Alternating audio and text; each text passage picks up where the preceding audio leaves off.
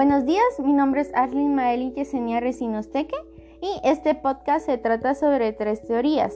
La teoría del aprendizaje social, elaborada por Albert Bandura, la teoría del desarrollo del pensamiento, creada por Jean Piaget, y la teoría sociocultural, elaborada por Lev Vygotsky.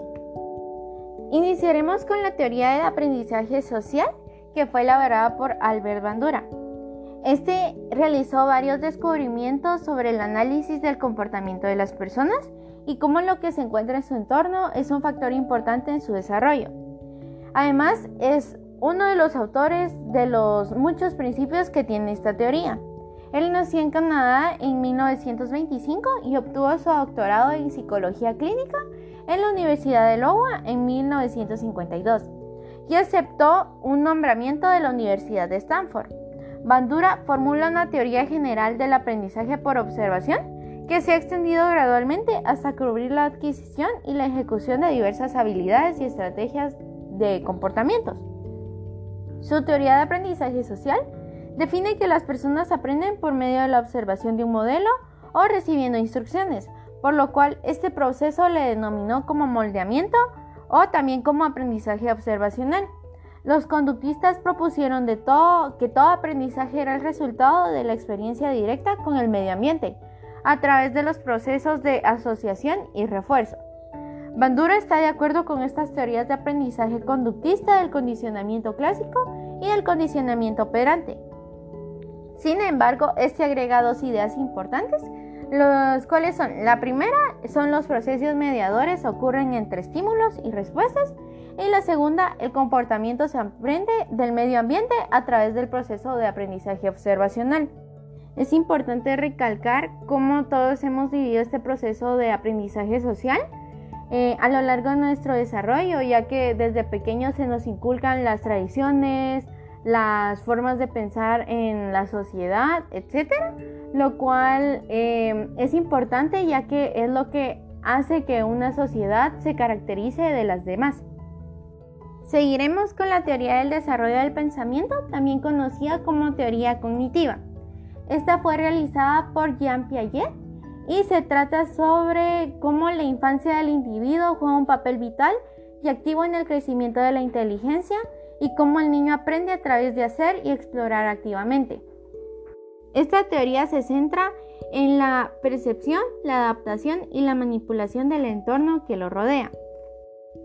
Es conocida principalmente como una teoría de las etapas del desarrollo, ya que se trata de la naturaleza del conocimiento en sí y cómo los seres humanos llegan gradualmente a adquirirlo, construirlo y utilizarlo.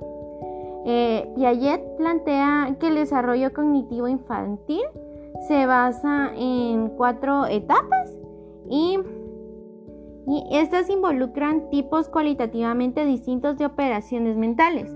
Él sugirió que el desarrollo cognitivo se inicia a partir de una capacidad innata para adaptarse al ambiente. Además, durante cada etapa, la mente del niño desarrolla una nueva forma de operar, desde la lactancia hasta la adolescencia. Las operaciones mentales evolucionan desde un aprendizaje que se basa en la actividad sensorial y motora sencilla hasta el pensamiento lógico y abstracto.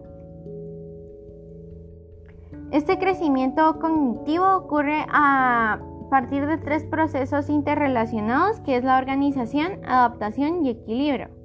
Este señaló que el modo en que los pequeños actúan, sienten y perciben denota que sus procesos mentales están sin terminar, sino bien que se encuentran en un estado en que las reglas del juego son diferentes y se cohesionan entre sí. Este consideraba que los patrones de pensamiento y comportamiento de los más jóvenes son cualitativamente distintos con respecto a los de los adultos y cada etapa del desarrollo define los contornos de maneras de actuar y de sentir. Seguiremos con la teoría sociocultural que fue elaborada por Vygotsky, quien sostenía que los niños desarrollan su aprendizaje mediante la interacción social ya que estos van adquiriendo nuevas y mejores habilidades cognitivas como proceso lógico de una inmersión a un modo de vida. Los adultos o los pares más adelantados deben ayudar a adquirir y organizar este conocimiento que es el aprendizaje de los niños. Em, también es necesario recalcar cómo eh, Liv Vygotsky em, cuestiona que también que los niños aprenden por medio de la interacción social y sobre la manera en que los factores contextuales afectan el desarrollo de estos. Además es necesario eh, tener en cuenta cómo la diferencia entre qué puede hacer el niño por sí mismo y lo que puede hacer con ayuda de alguien. Em, también que es la brecha entre que ya son capaces de hacer cosas por sí solos y aquello por lo que todavía no están listos.